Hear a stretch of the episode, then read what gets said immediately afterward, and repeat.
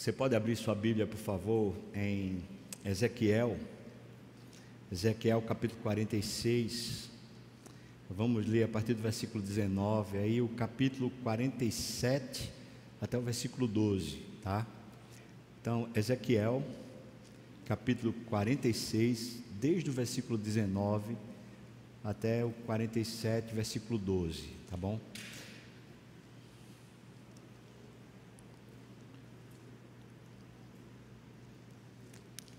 Antes de ler, deixa eu lhe explicar o seguinte.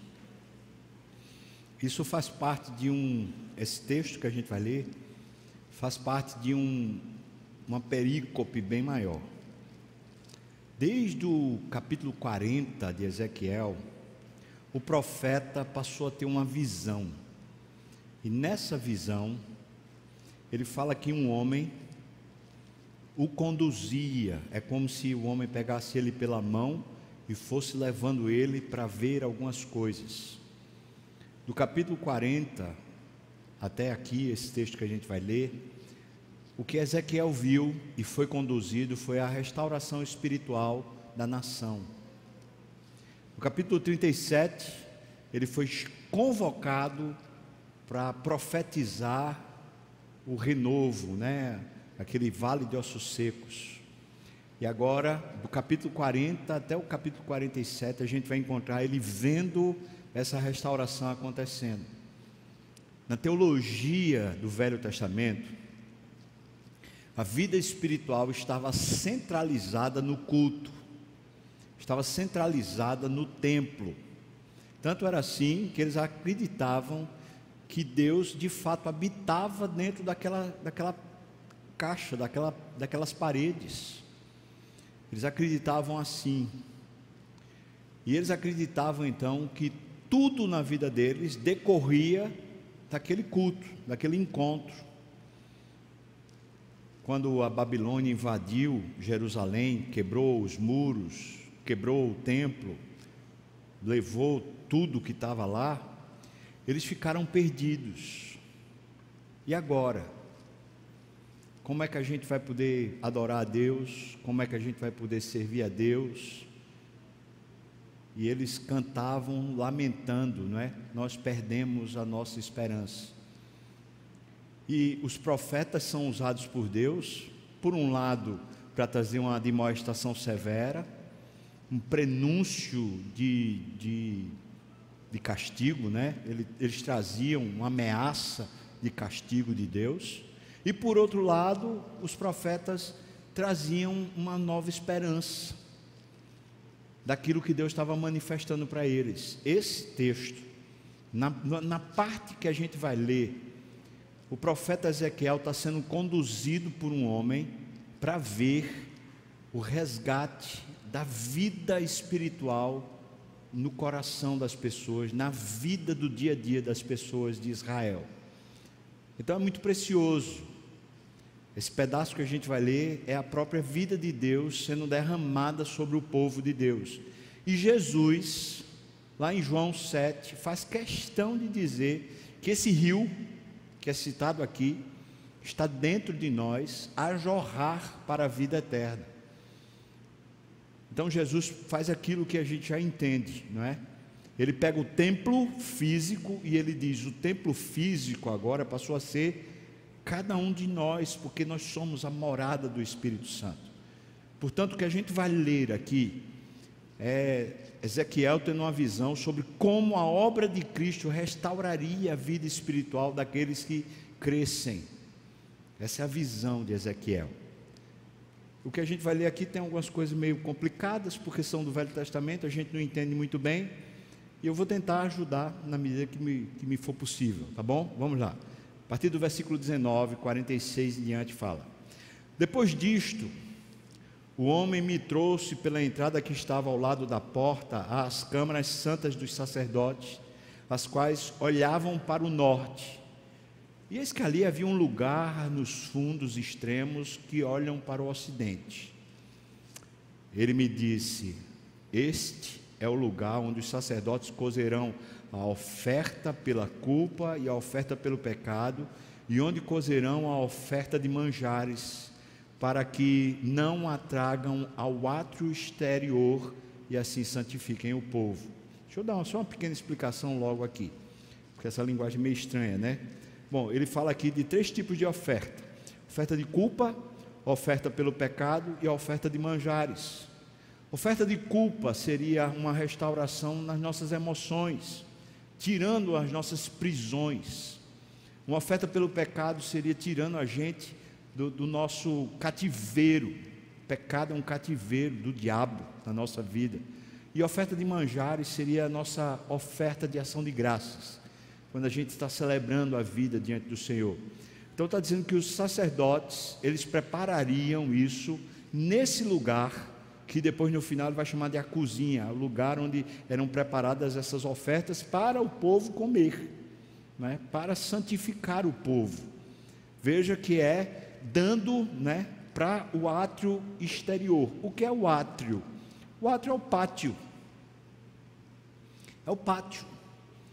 E o templo tinha o átrio interior, o pátio que era coberto com um teto, e tinha um átrio exterior, que não tinha cobertura no teto, mas tinha as paredes ao redor, os muros ao redor.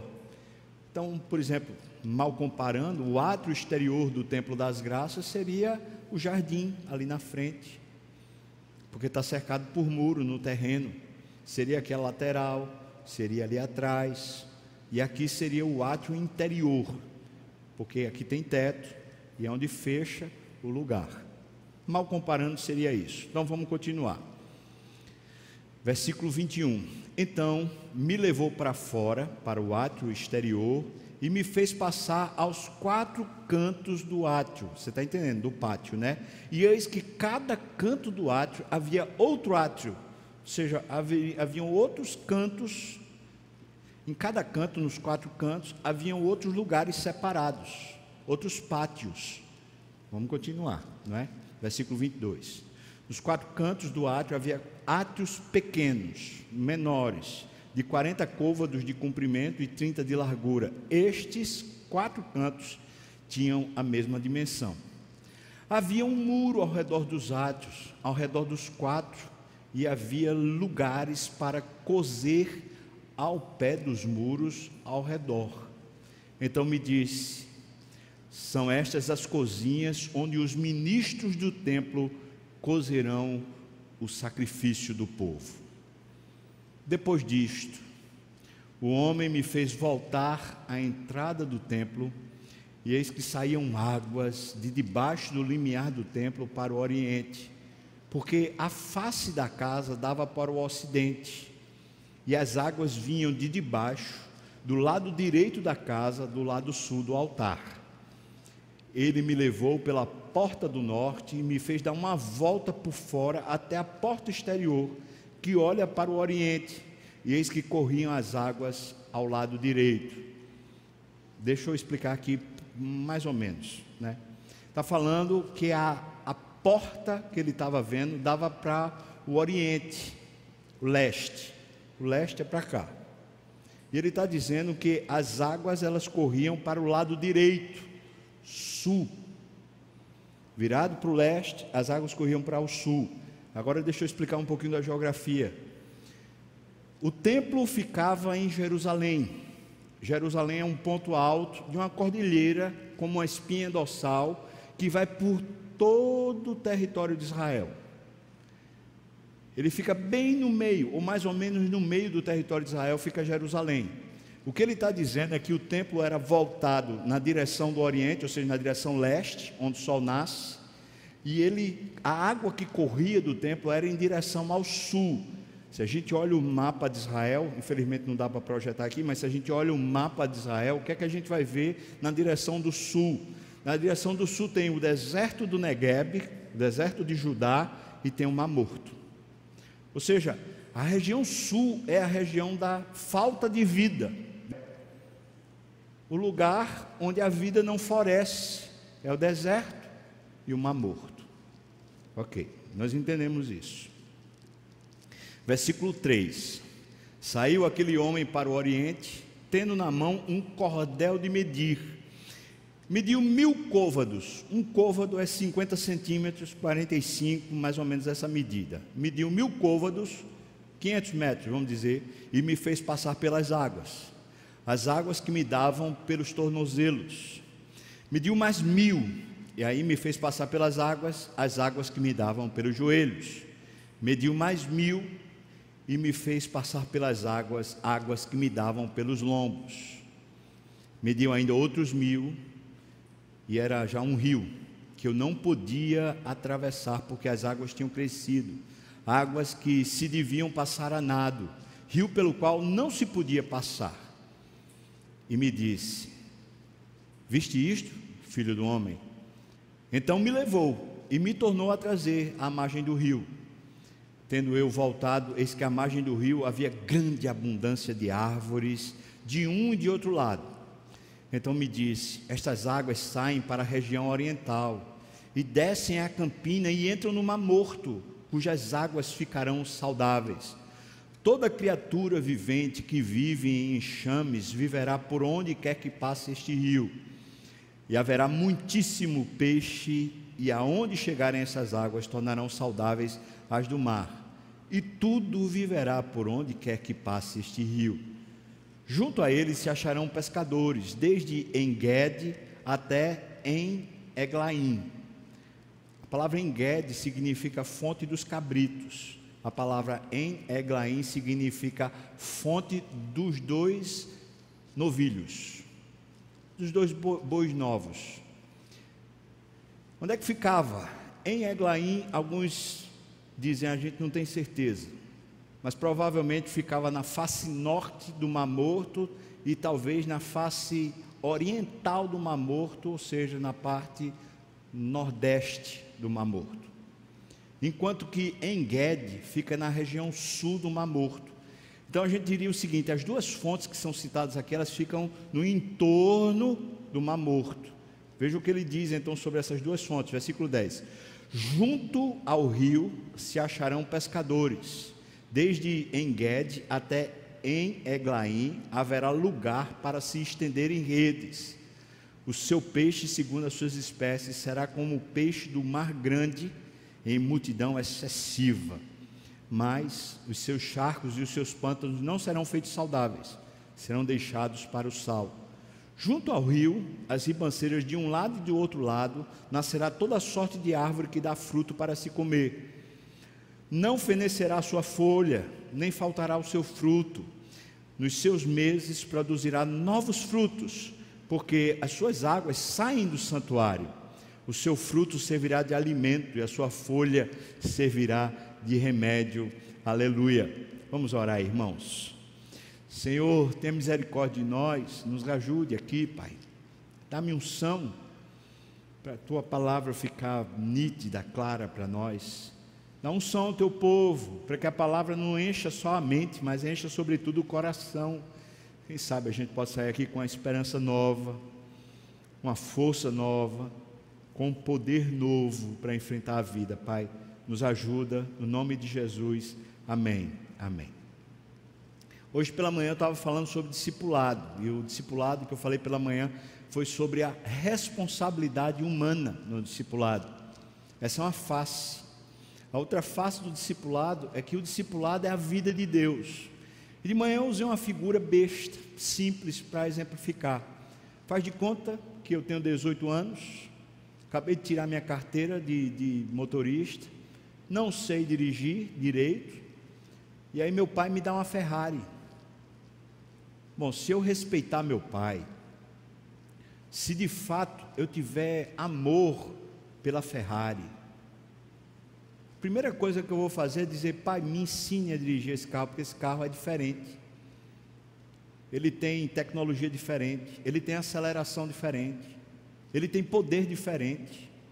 Esse carro não é igual eu pegar um Fusquinha, não, pai. Se eu bater nesse carro, eu posso morrer. Se eu bater nesse carro, é um milhão de reais para poder fazer qualquer reparo. Então, pai, faz o seguinte: antes que eu comece a dirigir, me ajude, me ensine. Veja, a vida que Deus lhe deu é muito mais do que uma Ferrari. E eu e você quando fomos salvos, nós fomos habilitados a viver essa vida. Nós recebemos a carteira de habilitação. Só que eu e você não sabemos como viver isso.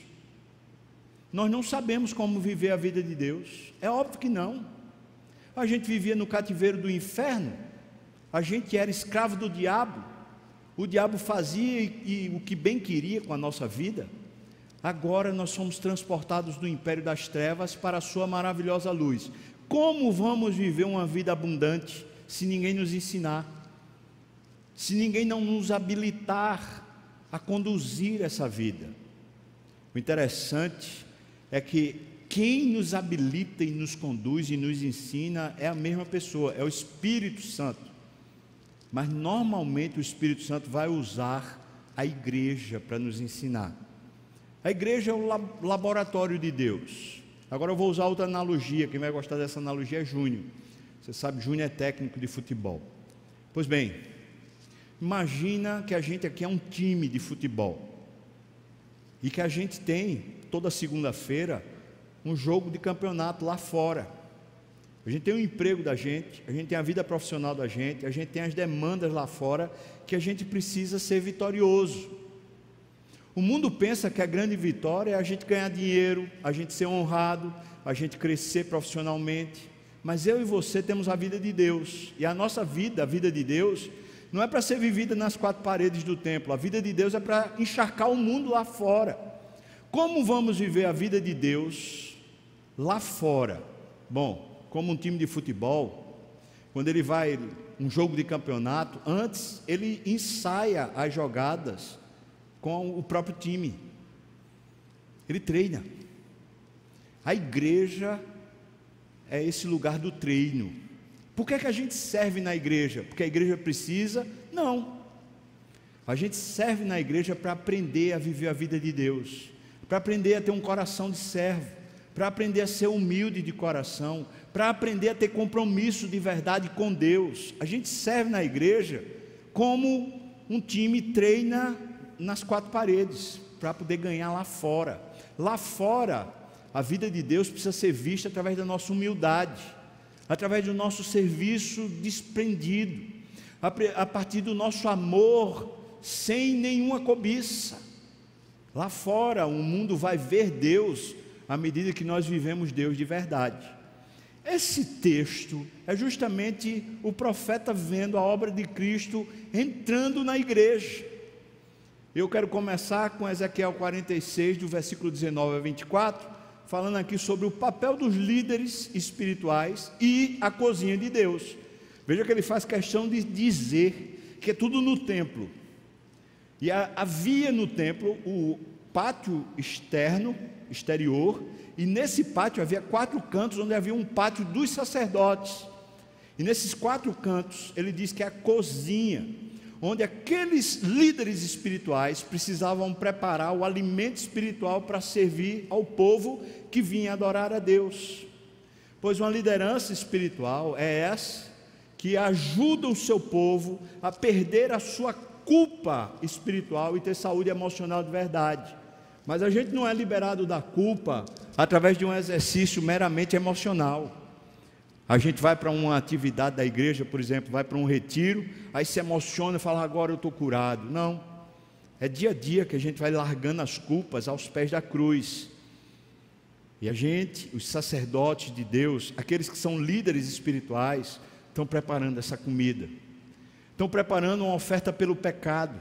Ou seja, aprender o povo a viver acima dos pecados, lutando contra os pecados e prevalecendo. Essa é a comida espiritual. E a comida espiritual também é os sacerdotes, os líderes espirituais, ensinando o povo a ter uma vida grata a Deus. Oferta de manjares, gratidão, gratidão, serviço e gratidão, dizendo a Deus: muito obrigado, Deus, muito obrigado de todo o coração. Então, a liderança espiritual, aqui de acordo com esse texto, é justamente o povo que pega que é chamado por Deus para servir o povo de Deus, ensinando o povo de Deus a ter uma vida santa. É interessante porque o que ele cita aqui como uma visão é mais ou menos o que começou a acontecer nas sinagogas.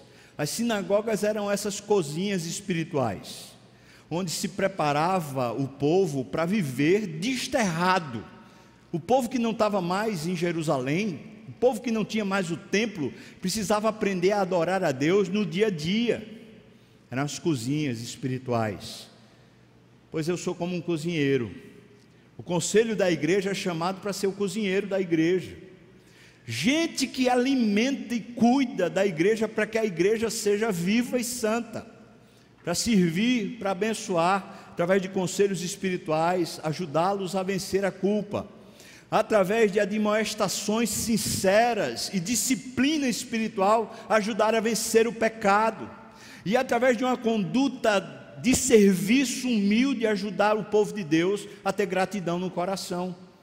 Isso é liderança espiritual no meio do povo. Liderança espiritual não tem a ver com dinheiro, não tem a ver com pompa, não tem a ver com status, tem a ver com oração, tem a ver com contrição, tem a ver com ouvir a Deus e dar ao povo aquilo que Deus está dando para si mesmo.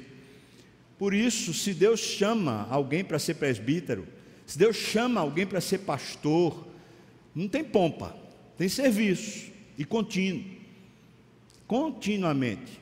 São os cozinheiros do rebanho, continuamente estão preparando a comida espiritual para abençoar o rebanho. Uma vez dito isso, ele entra nessa visão do rio, um rio de vida que está correndo de debaixo da base do, do próprio templo. Vamos andar nesse, nessa história aqui. Essa história do rio é o próprio discipulado. Primeira coisa que eu queria destacar, versículos 1 e 2. Dê uma olhada aí, por favor. Primeira coisa que eu queria destacar sobre essa vida espiritual da igreja, do povo de Deus. Veja que diz que um homem, versículo 1, o homem me fez voltar à entrada do templo. O tempo todo alguém está pegando ele pela mão e está conduzindo ele para lá e para cá para que ele veja o que Deus está fazendo. Agora veja o versículo 2: diz: Ele me levou pela porta do norte e me fez dar a volta por fora. E o texto vai continuar falando que esse homem o tempo todo pegou Ezequiel, levou para cá, para lá, para lá, para poder ele aprender, para ele ver, para finalmente ele discernir o que é que Deus estava fazendo. Discipulado é isso, irmão. Discipulado é Deus querendo revelar a sua vontade, a sua palavra, a sua presença a nós. E como ele faz isso? Ele faz usando esses líderes espirituais.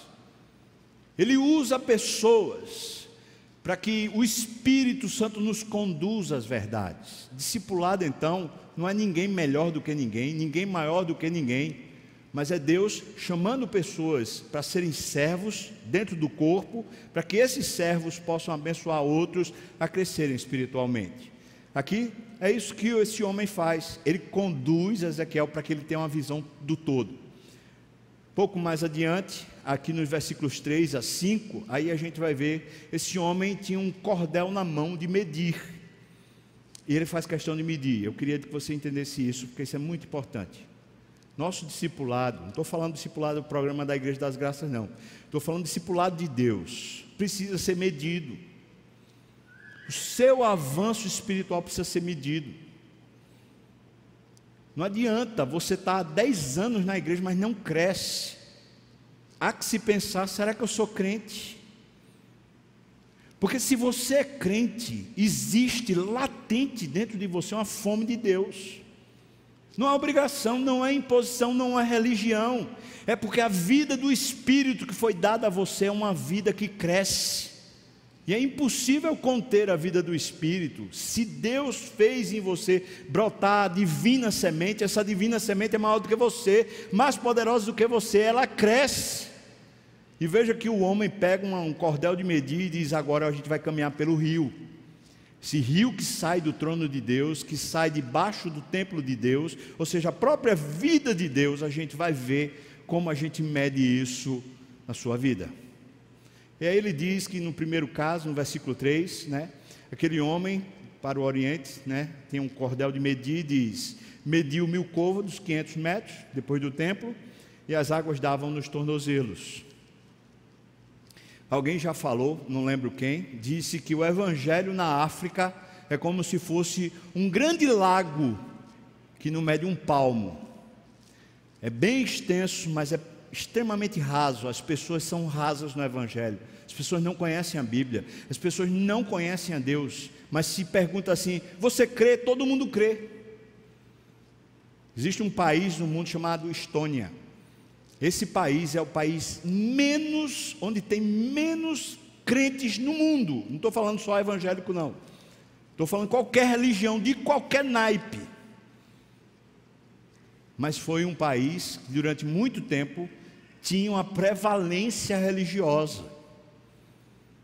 Países como, por exemplo, Portugal, berço do catolicismo mundial. Inclusive, nós recebemos essa herança. No norte de Portugal, existem cidades que não tem nenhuma igreja. Eu não estou falando de igreja cristã, estou falando de qualquer tipo de igreja. Chamada sociedade pós-religião. Acabou-se. Sabe o que, é que acontece, irmãos? Quando a gente diz que conhece a Deus, que crê em Deus, mas a gente de fato não se aprofunda, a gente não, não tem fome, a gente vai terminar morrendo vai secar. Alguém já falou que o Brasil é parecido com a África, disse que nós somos excelentes parturientes. A gente tem uma facilidade muito grande para fazer as pessoas se converterem, mas a gente não ajuda elas a crescerem. A gente não dá alimento, a gente não dá disciplina, a gente não ensina, a gente não dá amor.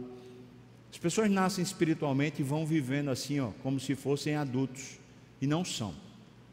Deixa eu perguntar para você a sua régua de medir, se analise. Você conhece as Escrituras?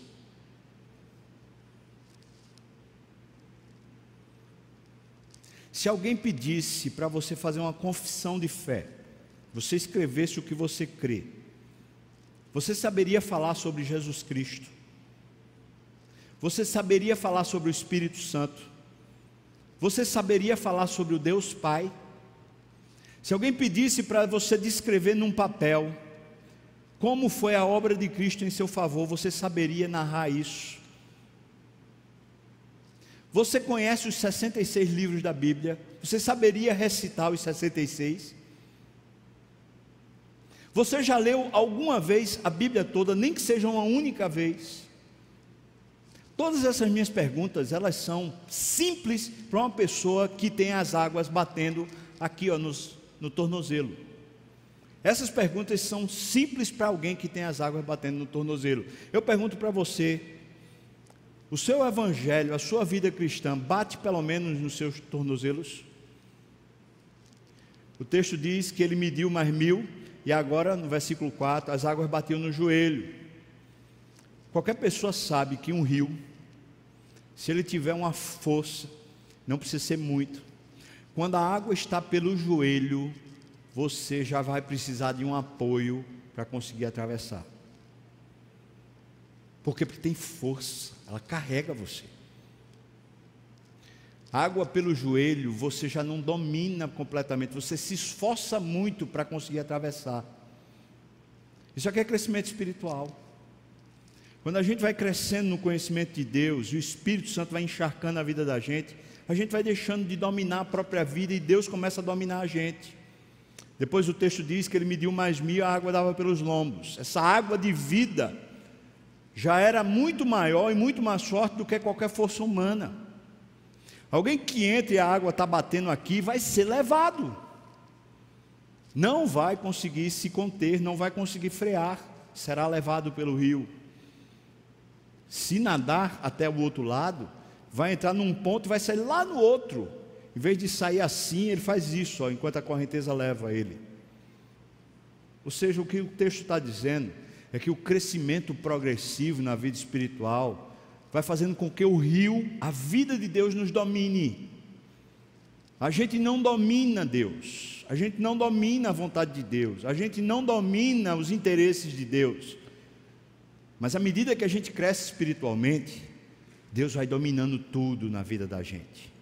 Os interesses de Deus, a vocação de Deus, o desejo de Deus, vontade de Deus começa a ser para a gente irrecusável, mais poderoso do que a gente.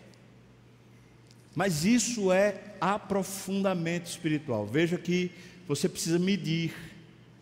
Deixa eu perguntar então sobre essas outras questões, que a, que a primeira que eu perguntei, elas davam aqui no tornozelo. Deixa eu perguntar para você: você ainda resiste à vontade de Deus? Você ainda tem dificuldade em ler o texto e dizer, Deus, eu, eu, eu me disponho a fazer isso? Você tem dificuldade de se comprometer e cumprir? Porque se você tem essas dificuldades, eu posso dizer para você: a água ainda não está nem sequer no joelho. Se tiver no joelho, você tem dificuldade para dizer não para Deus. Se tiver no joelho, você tem dificuldade de alguma maneira se isentar. Você é voluntário diante de Deus para tudo. É para lavar o banheiro que está cheio de cocô e ninguém consegue desentupir. Você diz aqui: Eu sou voluntário.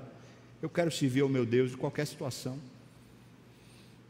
E quando chega nos lombos, então, é alguém que está sendo levado por Deus para qualquer coisa. A boca já não é mais domínio próprio, é domínio do espírito. O linguajar, a mente já está encharcada pela palavra. É gente que conhece a Bíblia de trás para frente. Gente que se deixa encharcar pelo Espírito, busca o Espírito, faz jejum, não é por obrigação, não é pela nação, é porque quer mais. Está interessado por Deus, pelo fogo de Deus. Então ele diz no versículo 5: Ele mediu mais outro mil e de repente era um rio que não podia atravessar.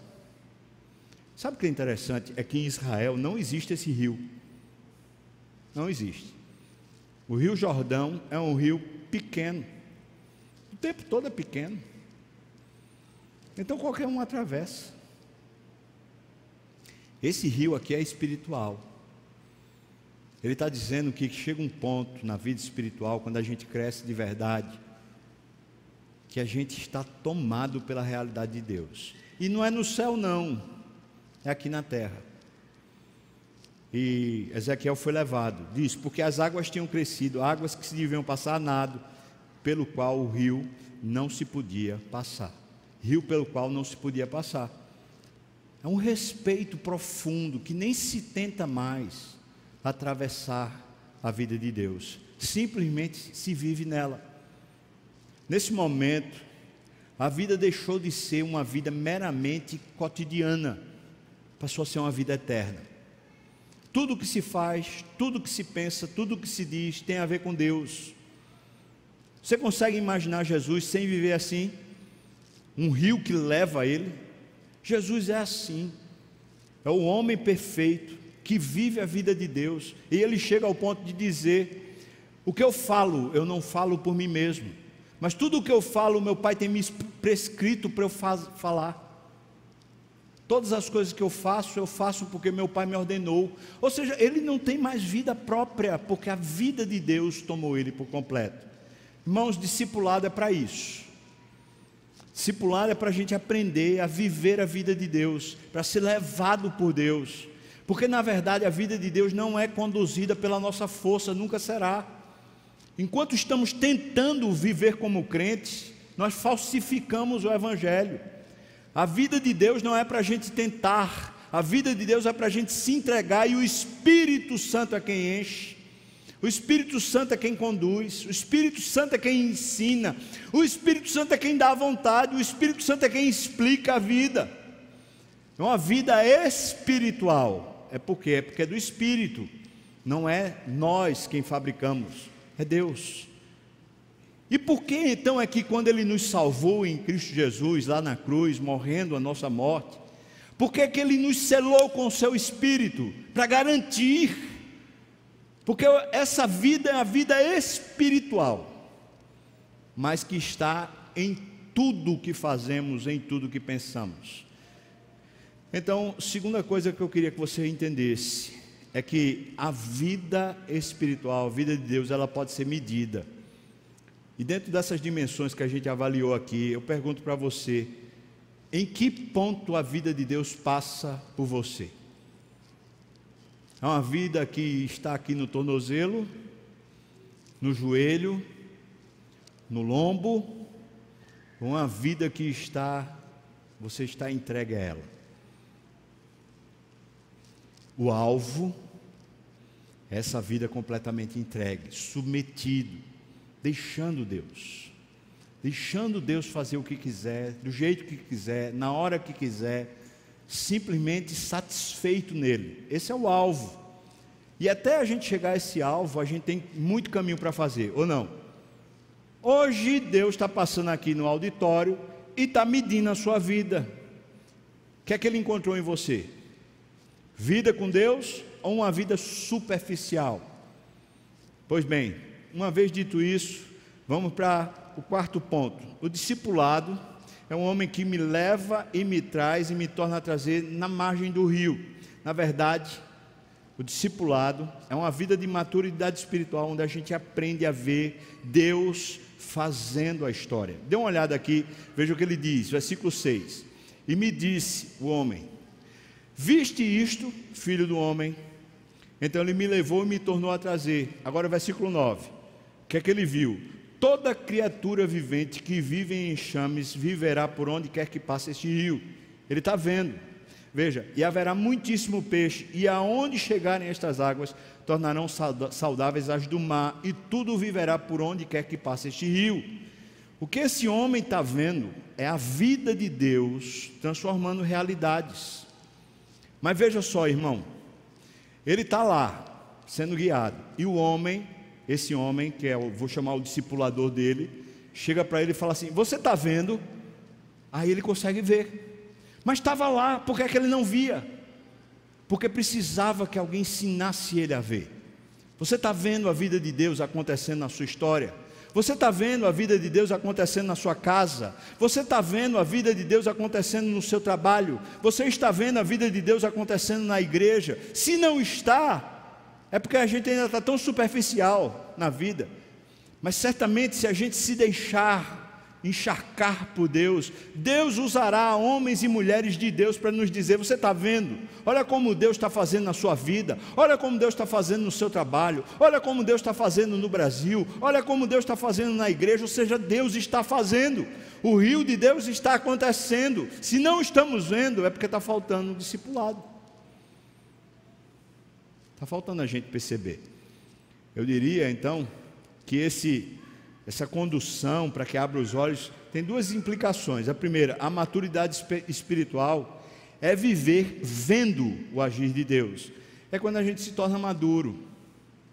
É, em vez de a gente viver fazendo coisas para Deus, a gente passa a ser testemunha de Deus. A gente vê o que Deus está fazendo. Segunda implicação, a nossa missão, o que a gente tem para fazer, ah, eu tenho um trabalho que eu preciso organizar. Eu tenho meta para cumprir na empresa. Eu, eu sou dono da empresa, eu preciso fazer alguma reforma, algumas mudanças para poder a empresa dar certo.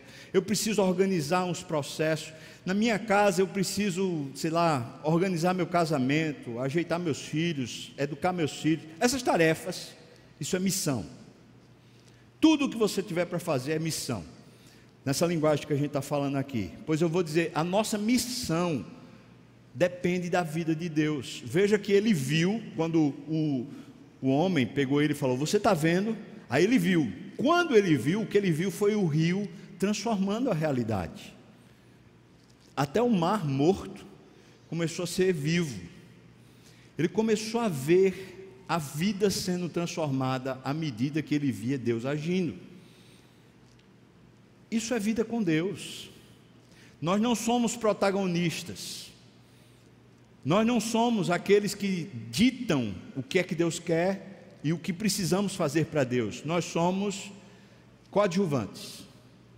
Somos auxiliares, cooperadores com Deus. Se a gente não atrapalhar, a gente ajuda. Mas Deus é tão bom que nos coloca para sermos ajudadores dele auxiliares dele. Desde a criação foi assim. Por isso, essas duas implicações, a maturidade espiritual, é finalmente a gente ver Deus agindo. Deus nos faz testemunha dele. Segunda coisa, nossa missão depende, depende da vida de Deus. Está complicada a vida no casamento? Eu queria dizer para vocês, isso é um sinal, um sinal de que não tem vida de Deus em você. Em você, não é no cônjuge, não, é em você. Está complicada a vida no trabalho? Isso é um sinal que você não está conseguindo ver. Você não consegue mais ver Deus agindo. É sinal, irmão. A vida de Deus, se você é crente, a vida de Deus está aí. O que é que está acontecendo? Você é tão superficial que não consegue ver o rio? Não consegue ver Deus agindo? Ou será que a gente é crente? Isso é muito importante. Essa é a questão de vida ou morte. Mais uma questão do discipulado, a quinta questão. E é versículo 10 até o versículo 12 agora, finalizando. Veja que o discipulado vai entrar em todas as áreas da nossa vida. Em outras palavras, a vida de Deus vai encharcar todas as áreas da nossa vida. Eu queria pensar com você, a vida de Deus vai nos dar uma vocação, uma vida profissional, um serviço. A vida de Deus vai nos dar os limites. Rapaz, até aqui, aqui Deus não faz mais, então não vou fazer mais. A vida de Deus nos dá o sustento. Nós honramos a Deus e quem se preocupa com o nosso sustento é Deus. E a vida de Deus nos dá saúde, saúde emocional e até saúde física. É só você ler o Novo Testamento e vai ver quantas curas e quantos milagres vindo da mão poderosa de Deus. Vamos dar uma olhada nisso? Veja aí o versículo 10. Versículo 10 diz: Junto a ele, ao rio, se acharão pescadores, desde Enguede até Englaim. Falei para vocês, isso aqui é a região do Mar Morto. Então ele está falando que haverá pescadores aonde? Na região morta. Não é interessante essa figura que é usada, porque Jesus, quando chega para Pedro, Tiago e João, e diz: Deixem aí redes, eu vos farei o que? Pescadores de homens. Isso é vocação. A nossa vida profissional, ela passa a servir a vida de Deus, não o contrário. A gente agora tem o interesse que Deus encha a terra. A nossa vida profissional agora está submissa à vida de Deus. E isso transforma a nossa realidade. Veja o segundo, versículo 11. Mas os seus charcos e os seus pântanos não serão feitos saudáveis, serão deixados para o sal Ora, o que é isso senão o limite? Está dizendo que Deus está operando, mas tem coisas que Deus não quer mudar. Deus talvez não queira mudar, sei lá, um funcionário que trabalha lá. Talvez Deus não queira funcionar, é, mudar o seu chefe, transformar o seu chefe.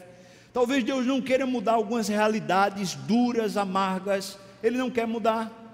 É o limite. Mas a pessoa que está vivendo a vida de Deus está tranquilo.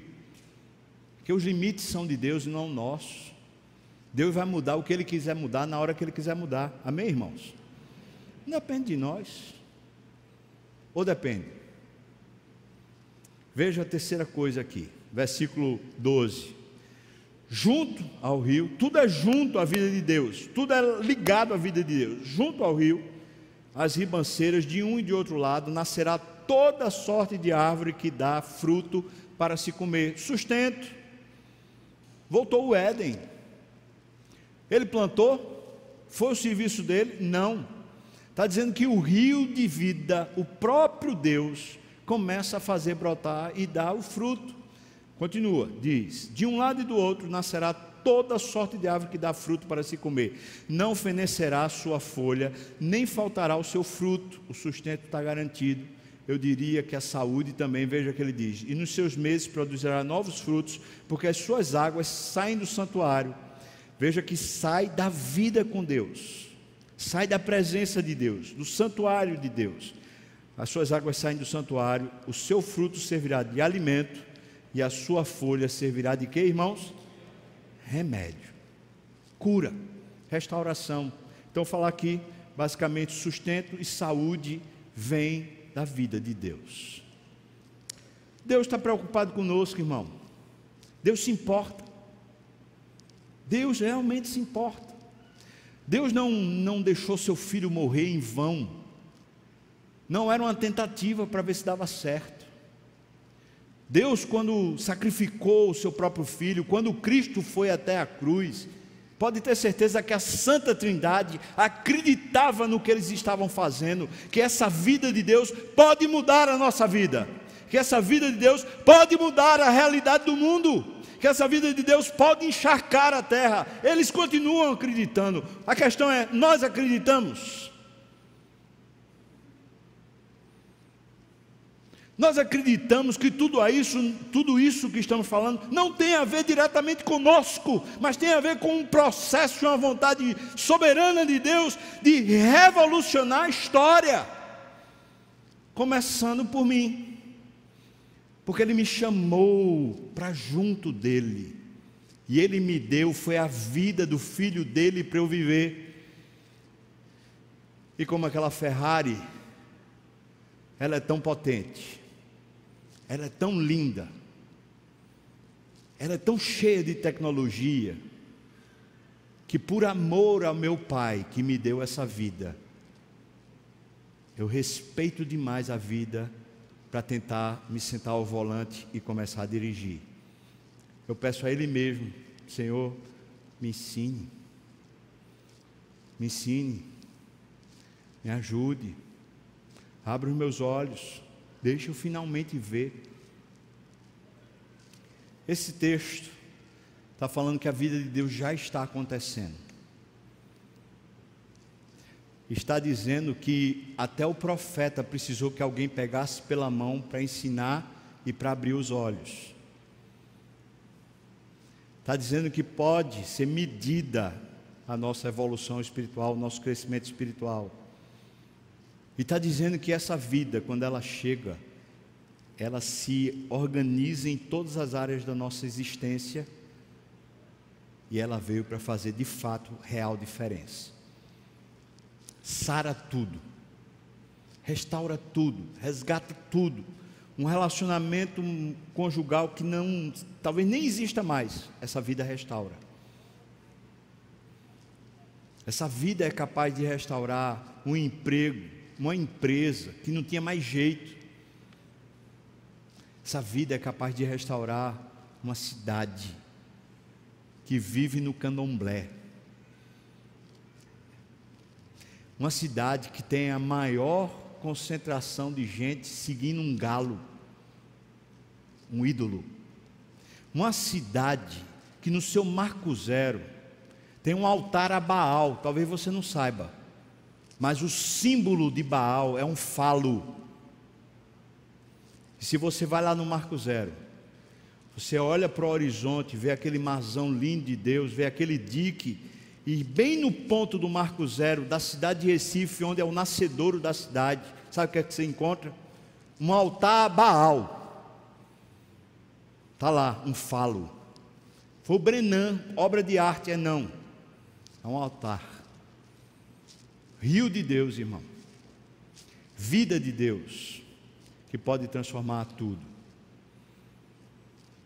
O que é que você vai fazer? Bom, o que eu puder para poder crescer, para aprofundar, para mergulhar nesse rio, eu quero. Irmão, eu sou pastor, mas não é porque eu sou pastor que eu leio a Bíblia, não. Eu sou pastor, mas também não é porque eu sou pastor que eu oro, não.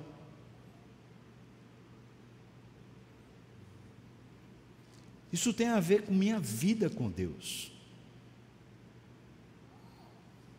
Não é porque eu sou pastor que eu tento aprender mais. Eu faço curso, eu ouço homens mais velhos, sábios, que me admoestam, que me ensinam não é porque eu sou pastor que eu tenho amigos que podem chegar para mim e dizer: Ó, oh, está errando. Gente que pode andar do meu lado e falar assim: acerta o passo, está se perdendo. Não é porque eu sou pastor, não. É porque tem um interesse. Eu fui feito por Deus em Cristo Jesus para crescer espiritualmente. Eu quero. Ninguém precisa querer por mim, porque eu quero. Não tem na, na Bíblia me obrigando, mas eu quero. Por quê? Porque foi dado a vida de Cristo para eu viver. E o que eu estou vivendo agora é muito pequeno diante da vida de Cristo. Ou não? Eu quero. Você quer? Você quer? Eu não estou chamando só para você vir na segunda, estou chamando você para o discipulado para levar a sério, para se comprometer de verdade, para dizer: Eu quero aprender a caminhar com Deus, eu quero aprender essa vida de Deus. Vamos orar, convidar o pessoal do louvor para vir para cá. E fazer o desafio para você, você quiser, se estiver dizendo eu quero, eu quero aprofundar, eu quero conhecer, vou colocar o que a gente sempre coloca no discipulado: ler a Bíblia todo dia, orar todo dia. Você vai precisar de mentores espirituais, gente que lhe ajude a conhecer mais as Escrituras. E a gente vai tentar fazer isso aqui na segunda-feira nos cultos. Por isso, não perca. É um interesse seu. Segunda-feira, os domingos, os cultos, as mensagens, as conversas, os aconselhamentos, é tudo para ajudar. Você quer crescer, irmão? Começa a servir. Olha, você não vai crescer espiritualmente enquanto você não começar a servir, porque quando você começar a servir, você vai ser humilhado. Vai ter gente que discorda, vai ter gente que não honra você, vai ter gente que vai maltratar você dentro da igreja, porque é assim que a gente treina. É levando lapada para lá e para cá para que a gente fique firme e cresça lá fora, vencendo o maligno. Você quer, irmão? Você quer crescer? Você é quem precisa assumir isso. Em cima do sermão de hoje de manhã, é você, não sou eu. Se o Espírito estiver agindo em você, Ele está dizendo: rapaz, não perca isso. Moça, não perca isso, está na hora. Vamos caminhar. É isso que eu lhe chamo para viver isso. No que você puder e com toda a força que você tiver, viver isso. Senhor, como disse Paulo, não que eu julgue havê-lo alcançado, mas uma coisa eu faço, Senhor, esquecendo-me das coisas que para trás ficam, eu prossigo para o alvo, para o prêmio da soberana vocação. Senhor, isso é o que eu quero. Eu estou ouvindo, ouvindo e vendo meus irmãos aqui, alguns de cabeça baixa, outros estão empulhados, confrontados, outros estão cheios de esperança. Dá para perceber, Senhor Deus, pelo jeito, pelo corpo, pela maneira. Há um incômodo acontecendo aqui, eu sei que é por causa do teu espírito, Senhor. Agora eu peço, Deus, eu peço isso humildemente. Senhor, confirma a tua palavra quando diz: aquele que começou a boa obra há de completá-la em Cristo Jesus.